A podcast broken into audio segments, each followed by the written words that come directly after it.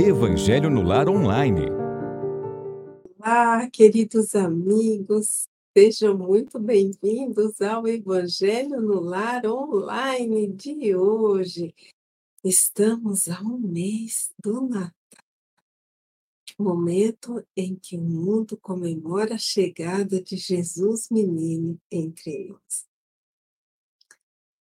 Que nesses instantes nós possamos alimentar a nossa alma com as luzes do Evangelho de Jesus, que possamos acalmar a nossa mente, silenciá-la por alguns instantes, tranquilizar o nosso coração, para que consigamos alimentarmos-nos espiritualmente, para que consigamos beber nas fontes de água cristalina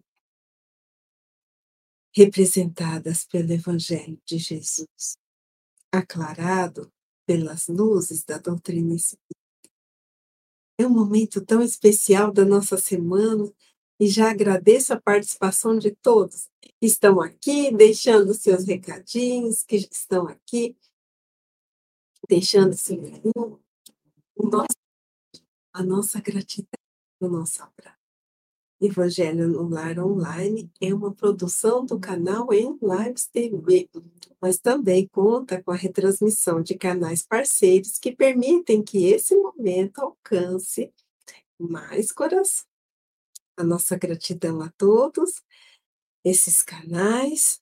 E se você está chegando aqui pela primeira vez, Todos os sábados, às 18 horas, estamos juntos para realizar o nosso Evangelho Live no formato online, que se inicia com uma prece, uma leitura de uma mensagem edificante extraída de uma obra da literatura espírita e depois refletimos sobre uma lição do Evangelho segundo o Espiritismo e finalizamos com uma prece. Então, que possamos agora elevar o pensamento a Jesus, agradecendo a oportunidade bendita da vida, que sempre nos convida ao amor e à cooperação na divina obra da criação. Que possamos renovar as nossas esperanças, o nosso ânimo, a nossa fé em dias melhores. Que sejamos envolvidos pelo abraço e amor divinos a nos amparar sempre o destinos, que a nossa mente possa se sintonizar com os sublimes ideais de, ideais de amor ensinados e vivenciados por Jesus.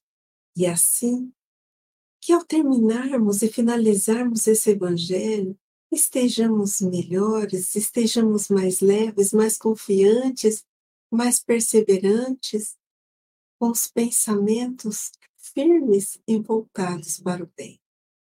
Abençoa, Jesus querido, a todos os lares sintonizados neste instante e a todos os lares que estar, entrarão mais tarde em contato com esse momento de reflexões e prece. Esteja sempre conosco, Jesus, e que assim seja, que assim seja. E a mensagem de hoje, inicial, é extraída desse livro aqui, Coragem,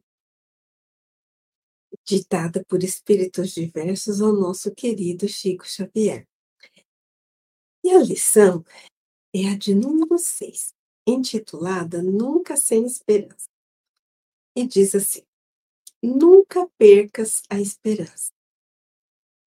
Se o pranto te encharca a existência, recorre a Deus no exercício do bem e acharás Deus nas entranhas da própria alma a propiciar-te consolo.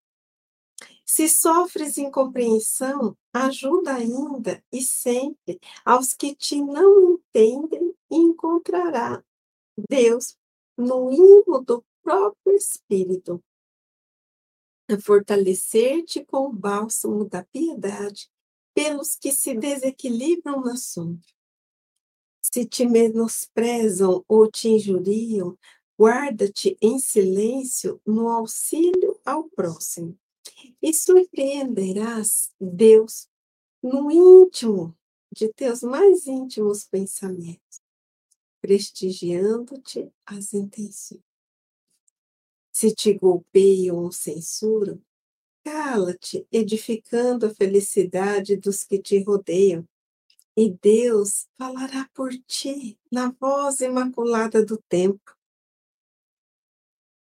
Se erraste, não tombes em desespero, mas trabalhando e servindo, receberás de Deus a oportunidade da retificação da paz. Sejam quais forem as aflições e problemas que te agitem a estrada, confia em Deus, amando e construindo, perdoando e amparando sempre porque Deus, acima de todas as calamidades e de todas as lágrimas, te fará sobreviver, abençoando-te a vida e sustentando-te o coração. Meus queridos, que mensagem maravilhosa! Quantos de nós já não vivenciamos situações trazidas por esse espírito doce e amoroso de Meimei? Quantas vezes não estivemos na situação do pranto, que encharcava mais do que os nossos rostos as nossas existências. Quantas vezes fomos incompreendidos, menosprezados, injuriados, golpeados, censurados, quantas vezes erramos, Quantas vezes passamos por aflições e problemas de difícil solução, mas esse espírito magnânimo vem nos dizer que em cada uma dessas situações, para voltarmos para o íntimo do nosso ser e buscarmos o encontro com o Pai, que está dentro de nós somos todos dotados de uma centelha divina herança legítima. Kardec pergunta: onde estão escritas as de Deus? Os espíritos respondem: na consciência. E ainda, há um complemento da resposta dizendo que seria como a assinatura do Criador em sua obra. Quando guardamos essa consciência das leis de Deus em nosso mente, mais do que isso, somos dotados de um amor também nos dado em forma de centelha, como nos diz o item 9, ditado pelo Espírito Fênelon do Evangelho segundo o Espiritismo, a lei de amor. Todos, o Espírito Fênelon nos diz, bons ou maus, trazemos essa centelha e todos um dia a desenvolveremos porque caminhamos para essa evolução. Então, Deus está em nós, ao nosso redor. Deus está em todas as coisas, cuidando de cada passo, cuidando da nossa jornada evolutiva.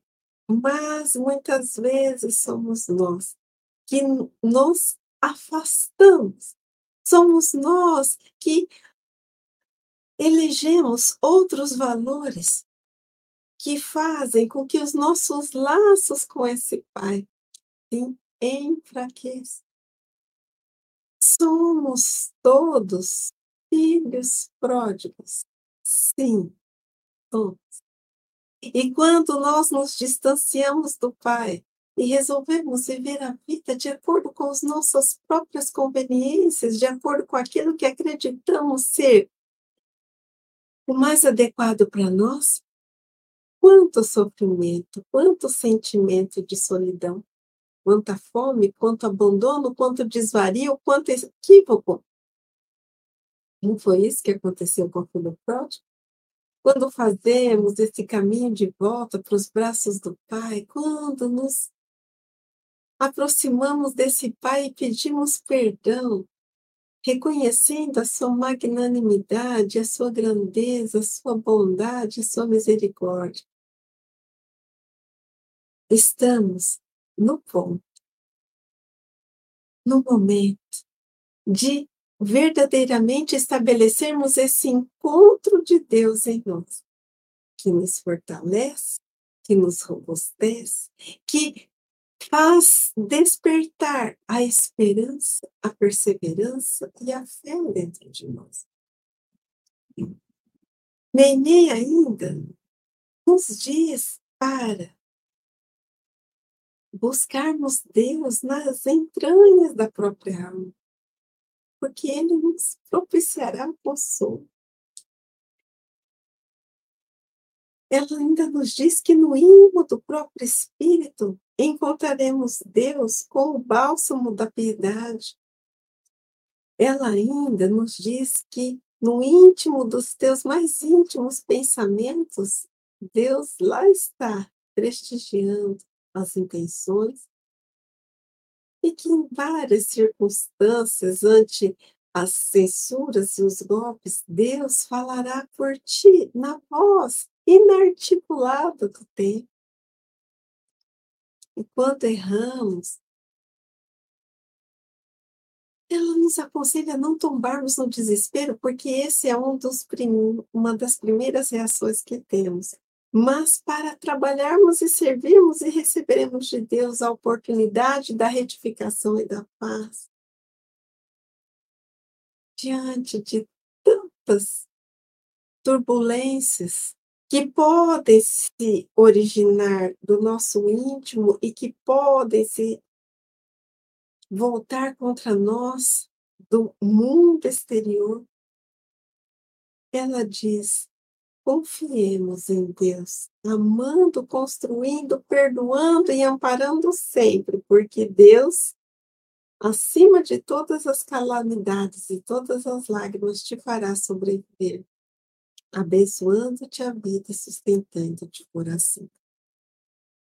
Quantas vezes, diante dessas situações desafiadoras, nós voltamos o olhar para o nosso íntimo e para esse encontro com o Pai. Quantas vezes, nessas situações que nos desequilibram, que nos desestruturam, que nos causam desespero, ao invés de clamarmos pelo Criador e buscarmos as forças que estão no imo da própria alma, pois lá está Deus a nos sustentar, nos revoltamos, nos desesperamos, nos blasfemamos. Nos blasfemamos, não.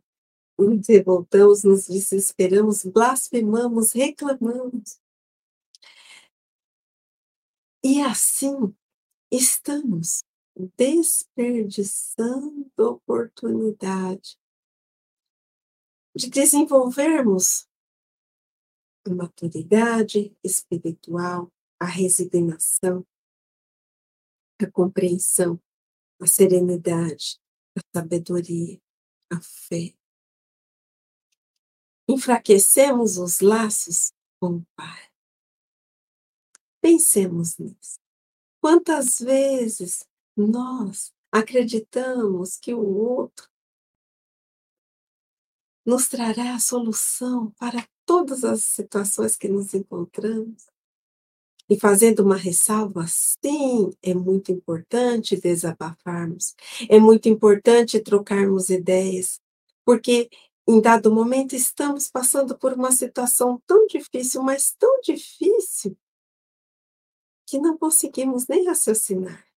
E a conversa amiga, uma pessoa sincera, a conversa fraterna, ela nos acalma e começa a apontar horizontes para conseguirmos superar a dificuldade. Mas muitas vezes nós buscamos a solução ou a resposta ou alguém que diga o que eu faço ou deixo de fazer sem antes elevarmos o pensamento. Antes nos recolhermos no nosso quarto íntimo, não o quarto físico propriamente dito, esse recanto interno que todos nós possuímos para nos recolhermos à prece, à oração. E nós não temos noção do poder de uma prece. Eu acredito que já tenha contado essa história aqui.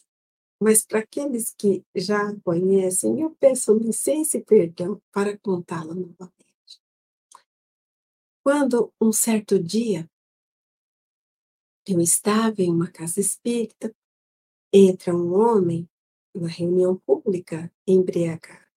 Eu comecei a ficar com medo daquele homem, com medo, porque o palestrante falava e ele balbuciava algumas coisas, com medo de ele se tornar uma pessoa agressiva, enfim.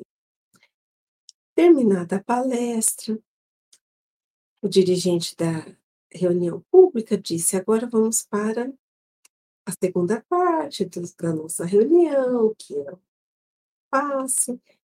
E quando entrar na sala, de, na Câmara de Passes, fazer silêncio, vamos respeitar a ordem da fila, enfim, aquelas instruções básicas né, que os dirigentes de reunião pública transmitem.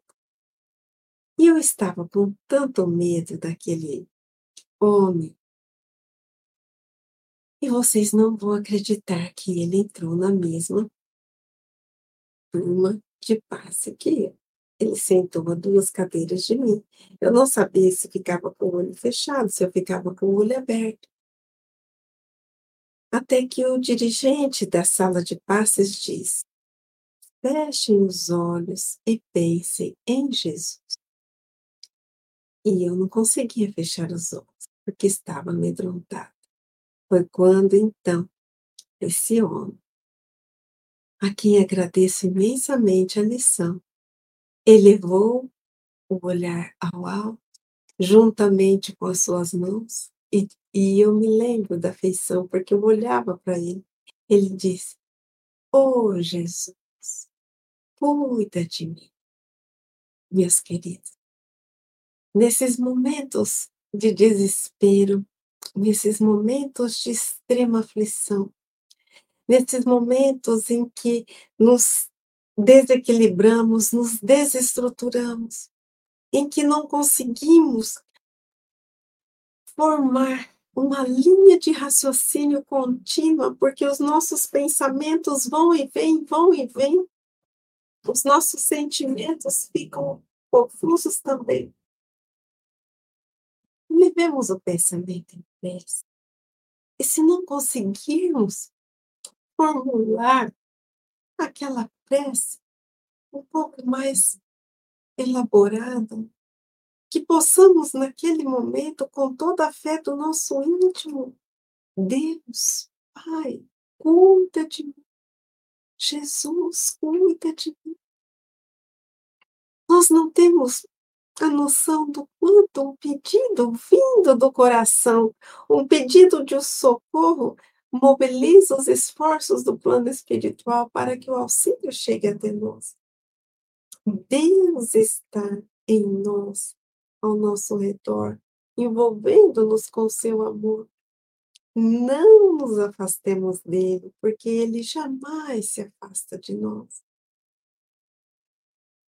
Não permitamos que os laços com o Pai se afrouxem, ao contrário, conversemos com Ele, abramos o nosso coração a Ele, digamos a Ele tudo que nos aflige, tudo que nos preocupa, e tenhamos certeza de que Ele nos dará respostas Respostas que muitas vezes não vêm como sopro aos nossos ouvidos, mas respostas que vêm na palavra de alguém.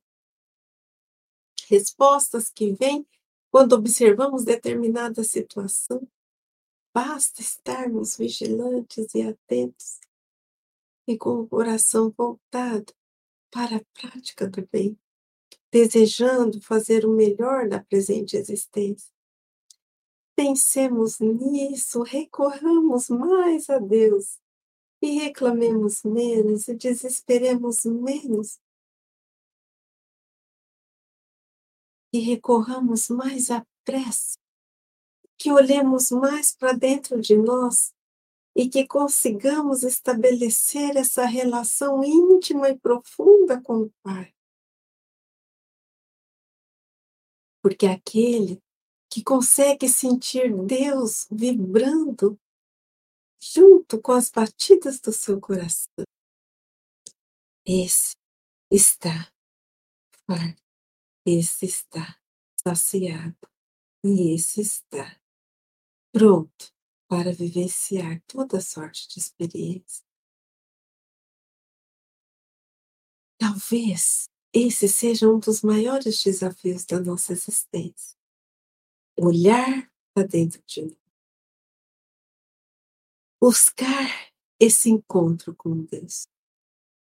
Desenvolver virtudes e potencialidades da nossa alma que são decorrentes dessa centelha divina que existe dentro de nós. Aceitamos esse desafio? Estamos nos preparando para vivenciar? Ou estamos tapando os nossos olhos e correndo em direção contrária? Pensemos nisso. Não desanimemos. Não percamos a esperança, porque toda dor é transitória. E muitas vezes essa dor é aquela grande professora que nos ensina e que nos oportuniza a redenção e a transformação. Mas agora vamos para a nossa lição, a lição que está lá no Evangelho segundo o Espiritismo, intitulada O Mandamento Maior, que pode ser encontrada no capítulo 15. Hora da caridade não há salvação. Então, vamos seguir. Mas os fariseus, tendo sabido que ele tapara a boca aos saduceus, se reuniram e um deles, que era doutor da lei, foi propor-lhe essa questão para o testar. Mestre, qual o grande mandamento da lei? Jesus lhe respondeu: Amarás o Senhor teu Deus de todo o teu coração, de toda a tua alma, de todo o teu entendimento. Esse é o primeiro mandamento. E aqui está o segundo, que é semelhante ao primeiro. Amarás o teu próximo como a ti mesmo. Toda a lei e os profetas se acham contidos nesses dois mandamentos. Mateus capítulo 22, versículos de 34 a 40. Meus queridos, vamos falar um pouquinho acerca de quem eram os fariseus e quem eram os saduceus. Os fariseus faziam parte de uma classe sacerdotal bastante apegada ao cumprimento e à observação da lei judaica. Mas esse cumprimento e essa observação pairava, repousava sobre as práticas exteriores. Exteriormente, sim, eles cumpriam a todos os mandamentos da lei, mas interiormente, muitas vezes, guardavam sentimentos, pensamentos dissolutos, estavam sempre à frente das grandes controvérsias religiosas. Sim, eram respeitados, porque aparentavam a pureza pela ob observação rigorosa da lei, mas no seu íntimo não refletia aquela pureza exterior. No seu íntimo, vários sentimentos contrários à lei do amor e à lei de Deus. Então, esses eram os fariseus que estavam sempre rondando e sondando a Jesus, provocando, perguntando para ver se Jesus cairia em contradição. Os saduceus, nós podemos dizer que era uma seita que foi fundada por Sadoc e que representavam mais ou menos os materialistas que nós podemos classificar hoje. Até acreditavam em Deus, mas não acreditavam em nada além desta vida, não acreditavam na ressurreição, enfim. E eles faziam grande oposição aos fariseus. Um dos fariseus, doutor da lei, vai então perguntar qual é o grande mandamento. Em algumas traduções, nós até encontramos qual o maior mandamento da lei. E Jesus então responde: Amarás o teu Deus de todo o teu coração, de toda a tua alma e de todo o teu espírito. Esse é o primeiro. E o segundo, amarás ao teu próximo como a ti mesmo.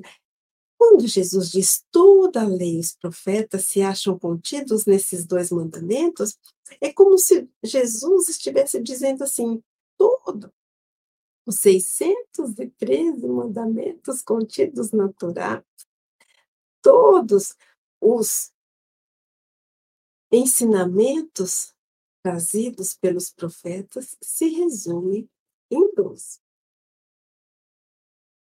Não é a primeira vez que Jesus fala acerca disso.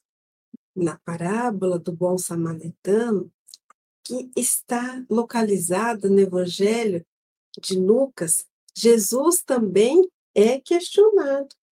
O que era preciso para alcançar a vida eterna?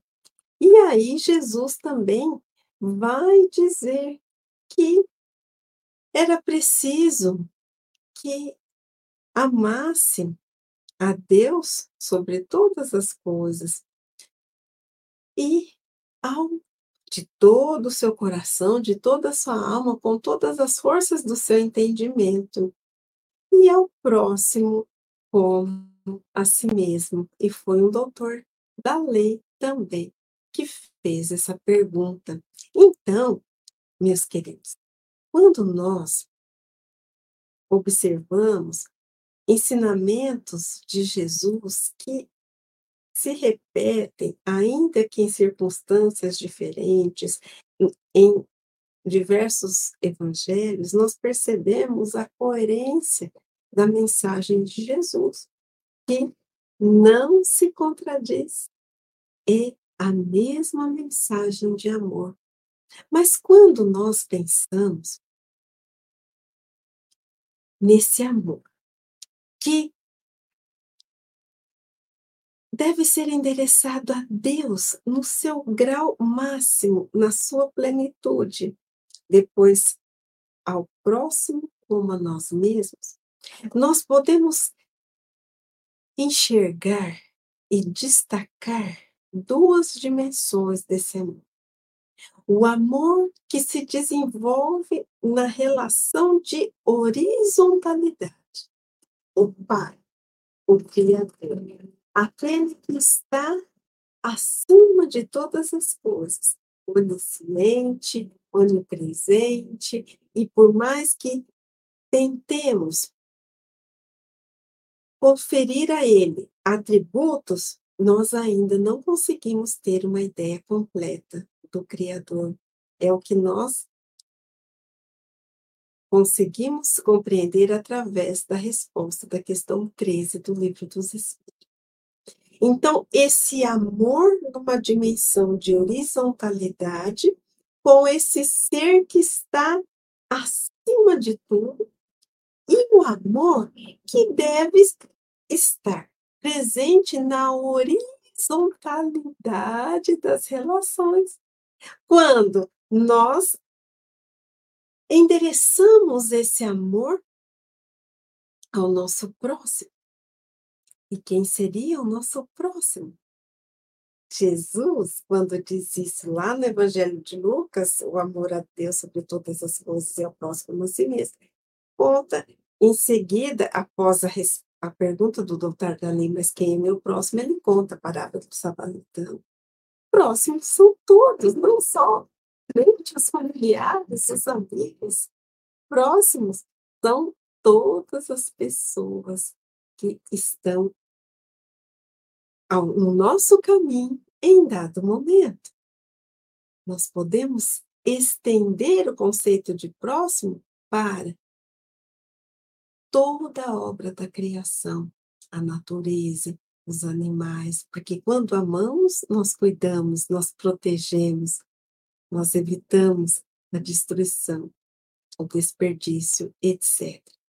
Então, a partir desse momento em que nós compreendemos essa relação da horizontalidade com Deus, desculpe, da verticalidade com Deus, e da horizon, verticalidade, acho que eu falei o contrário, me perdoe, da verticalidade com Deus, da horizontalidade com todas as criaturas, nós percebemos que o amor e ainda do amor para conosco o amor, então, deve ser o alvo maior das nossas existências. O sentimento a ser desenvolvido, a ser buscado, a ser trabalhado todos os dias das nossas existências. Essa comunhão com o Pai, sentir Deus nas entranhas, sabendo que Ele é a causa primeira ou primária de todas as coisas. E a partir daí, sentir-se filho, filha de Deus, sentir a essência divina pulsando nas batidas do nosso coração e enxergando no nosso irmão, no, na, naquela criatura que está ao nosso redor, naquela pessoa que em dado momento está em nosso caminho, uma irmã em Deus também, que também traz essa essência de vida. Meus queridos, quando conseguirmos compreender tudo isso, muitos dos nossos problemas poderão ser amenizados, porque enxergaremos para a situação de outra maneira.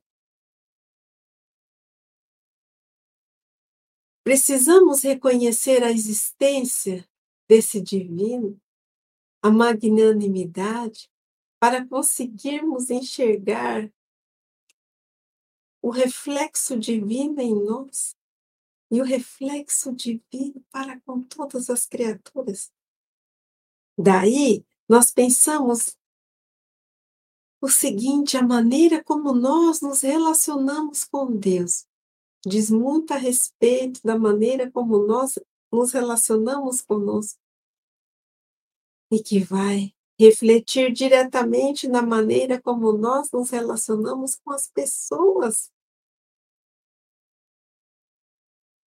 Porque se olharmos para nós e não reconhecermos essa centelha de vida, não reconhecermos que trazemos os nossos equívocos, mas que estamos em construção, em transformação, em evolução, e que somos filhos desse Criador.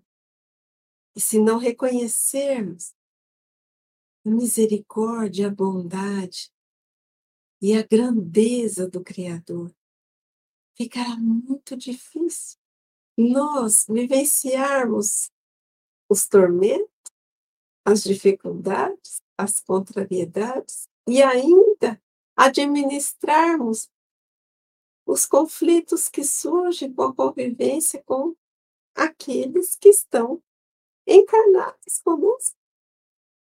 próximos ou distantes, se não enxergarmos neles esses irmãos de jornada que caminham também para a sua evolução. É preciso ampliar a nossa visão. É preciso transcender. É preciso compreender que a vida nos pede, nos convida ao exercício do amor constante. E quando exercitamos esse amor fraternal, quando exercitamos esse amor filial, quando exercitamos esse amor que transcende a materialidade das coisas. Sim, estamos compreendendo a finalidade das nossas existências. Mas vamos seguir com a lição e depois voltamos para mais reflexões? Caridade e humildade, tal a senda única da salvação, Egoísmo e orgulho, tal a da perdição. Esse princípio se acha formulado nos seguintes precisos termos: Amarás a Deus de toda a tua alma e a teu próximo como a ti mesmo. Toda a lei e os profetas se acham contidos nesses dois mandamentos. Caridade e humildade. Caridade que é definida como esse amor em ação, benevolência e compaixão. E segundo Jesus, resposta da questão 886 do Livro dos Espíritos, benevolência para com todos, indulgência para com as imperfeições alheias e perdão das ofensas. Se não compreendermos o equívoco do outro, como, então, compreender que também equivoca, que estamos todos nesse processo de evolução, na direção de não auxiliarmos ao outro. Como, então, compreender a existência, sendo que todos precisamos uns dos outros e nos constituímos a partir do outro? o outro acaba trazendo uma referência para nós do que realmente somos, porque nós sabemos o que somos a partir das nossas relações com as pessoas, com as amizades, com os familiares, com os profissionais que fazem parte do nosso âmbito de trabalho. É nessa convivência que percebemos como agimos, como reagimos, como nos portamos, como enfrentamos as situações boas ou menos boas. Caridade. Caridade que vai além do pão, da roupa, do calçado que doamos, mas a caridade moral está lá também no Evangelho segundo o Espiritismo aquela que é indulgente, aquela que procura tapar os ouvidos para as palavras de desdém ou cerrar os olhos para aqueles olhares que acabam por ofender. Caridade moral, suportarmos uns aos outros. E aqui, quando nós falamos em caridade, nos tipos material e moral, fazemos uma ressalva. E Jesus também, nas suas lições, nos convidando ao amor, nos convidando a amar os inimigos, mas nós precisamos entender que caridade, compreensão, indulgência, perdão não é conivência, não é passar a mão na cabeça mas é simplesmente não pagar o mal com o bem. Não pagar o mal com o mal, melhor dizendo, sim pagar o mal com o bem. Não reagir, devolver o mal que nos foi lançado. Ou, às vezes, não agir ou reagir da maneira desequilibrada, por exemplo, que alguém pode ter agido para conosco. Humildade. Humildade não é aquele que é subserviente, quer dizer, aquele que deixa as suas vontades e diz amém para tudo.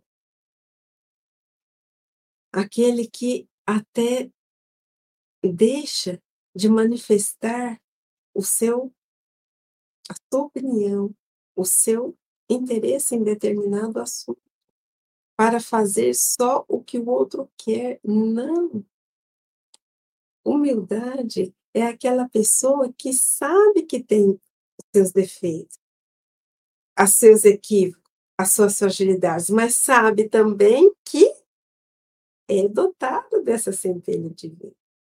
E que assim é um herdeiro legítimo do Criador.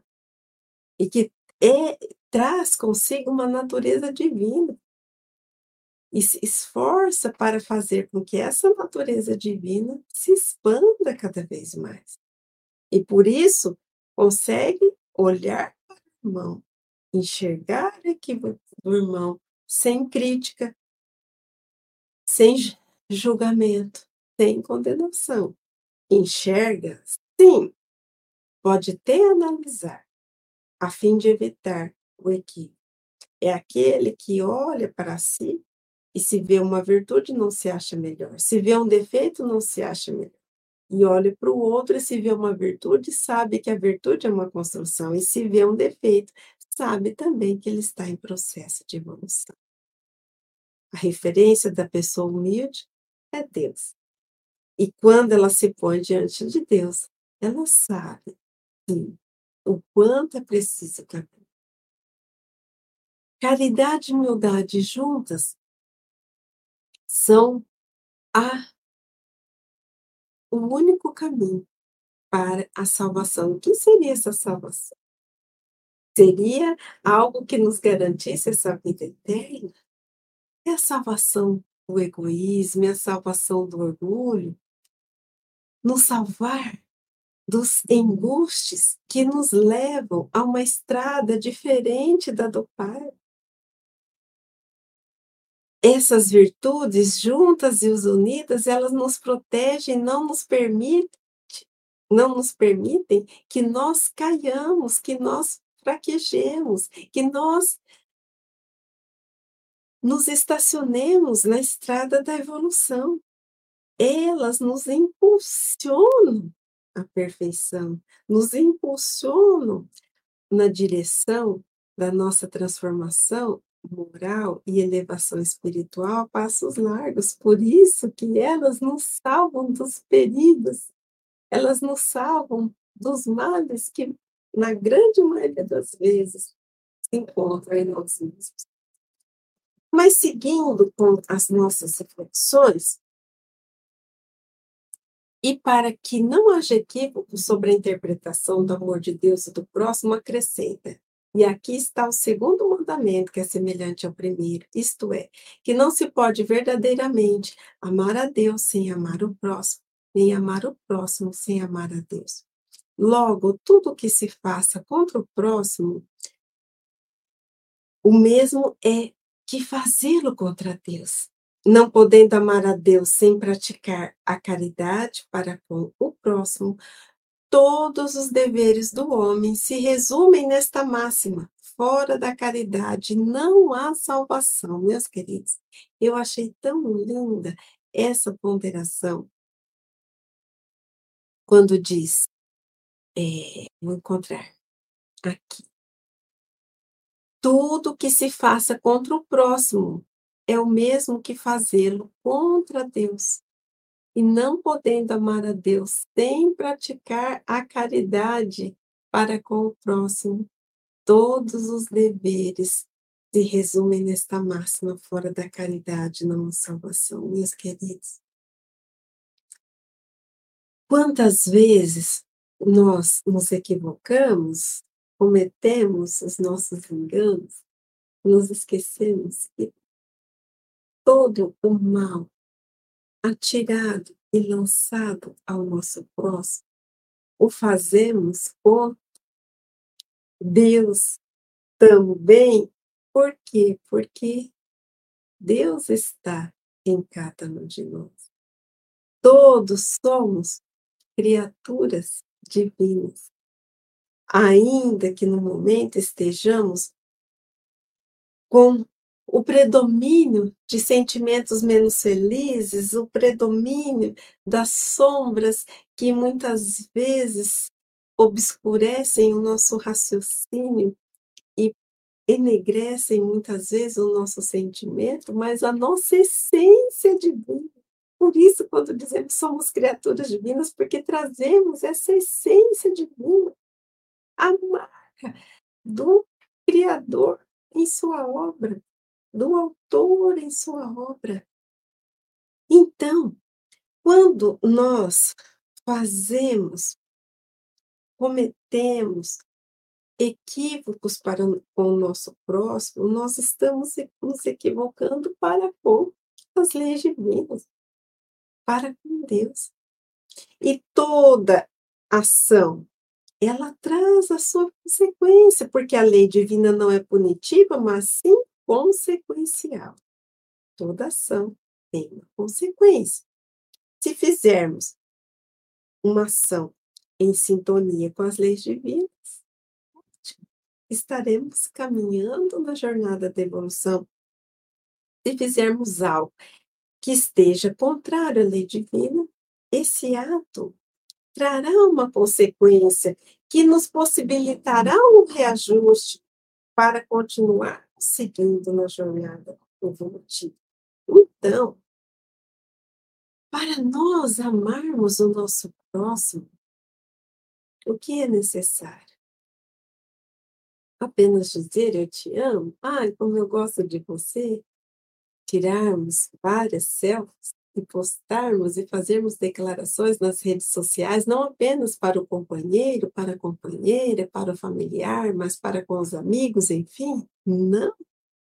Nós amaremos verdadeiramente o nosso próximo através do perfume de caridade que conseguirmos espalhar ao nosso redor. Através da tolerância, da compreensão, do auxílio, do perdão, da prece pelos inimigos, do amor àqueles que nos fazem o mal, da paciência, da humildade. Por isso que Kardec aqui nos diz que todos esses deveres se resumem na máxima fora da caridade não há salvação. Então, Jesus resumiu toda a lei judaica em dois mandamentos: amar a Deus sobre todas as coisas, de todo o teu coração, de toda a tua alma, de todo o teu entendimento, e o próximo como a ti mesmo. Kardec vem aqui e resume tudo que Jesus falou, resume todos os deveres do homem, melhor dizendo, na máxima, fora da caridade, não só. Para nos transformarmos e vivenciarmos o bem, para evoluirmos, não é preciso muita coisa. Não é preciso sermos conhecedores de cada vírgula, de cada minudência da lei. Precisamos começar a vivenciar o amor através da caridade que se manifesta nas mínimas Pensemos nisso, meus queridos. Um dia conseguiremos, outro dia não. Um dia estaremos mais pacientes, outro dia não. Não desanimemos e persistamos, porque, como disse a lição, Deus está no íntimo de cada um de nós. Não há como negar essa essência divina. Basta que nós confiemos na nossa capacidade de desenvolver essa e sigamos em frente, perdoando e sorrindo, trabalhando e servindo. Na estrada bendita da vida que sempre nos convida ao amor e à cooperação na divina obra da criação. Agora, a todos que aqui estiveram e deixaram seus recadinhos, a nossa gratidão e a todos os nomes que foram aqui deixados no chat para a prece, que possam ser mentalizados, que possamos entregar esses irmãos, esses amigos, esses familiares nos braços de Jesus, para que Ele cuide de cada um deles. Vamos elevar o nosso pensamento ao Mestre, a mim. Mestre que nos consola. Mestre que nos acalma. Mestre que nos segura a mão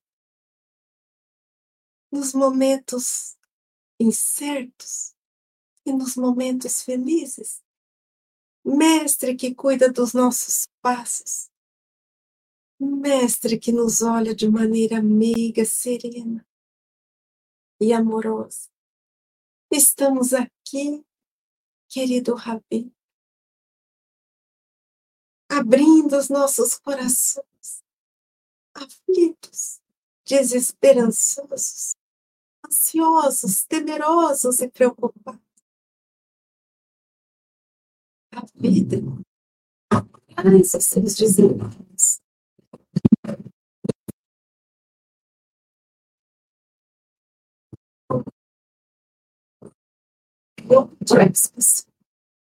peço que o nosso mas que o Senhor apenas nos dê acréscimos de forças para seguirmos a jornada, apesar da vida atribulada.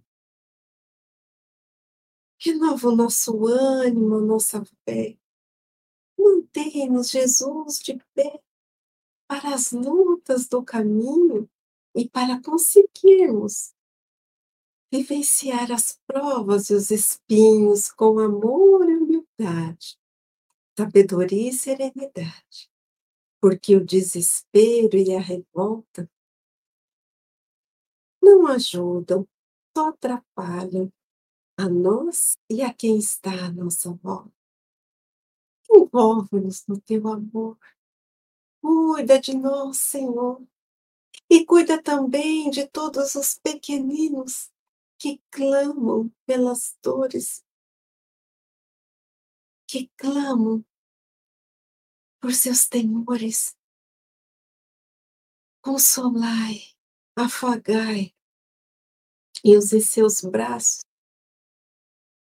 Cuida dos seus passos também, que eles possam encontrar o Senhor aqui e no mais além. Fortalece a sua esperança que seu íntimo seja tomado da perseverança e que caminhe na direção do Pai Celestial, pouco a pouco, e sintam sempre a sua presença fraternal.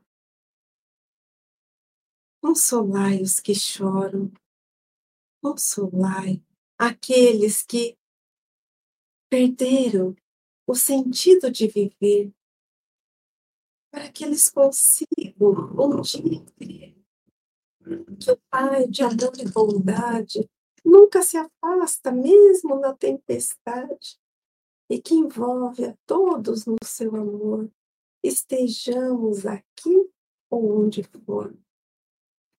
Derrama suas bênçãos de luz sobre a terra, tão necessitada de paz em tempos de guerra, envolve-nos, Jesus, na sua fraternidade, para que vivamos os princípios sublimes da caridade.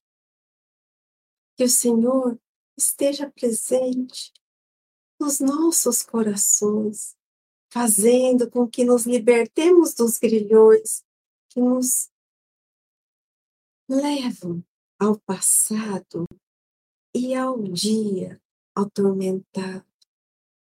Envolve-nos sempre na sua misericórdia, para que um dia possamos viver a paz e a concórdia, e que sempre, no momento de desespero, possamos elevar pensamento em prece e rogar aquele que nunca se esquece de cada um dos seus filhos,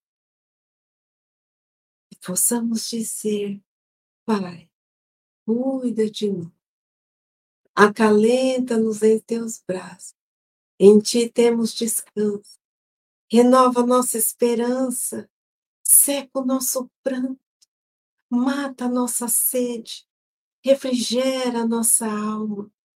Aceitamos o teu convite. Queremos seguir e viver, Jesus, nossos corações acalmam. Meus queridos, esse foi mais um Evangelho no Lar Online.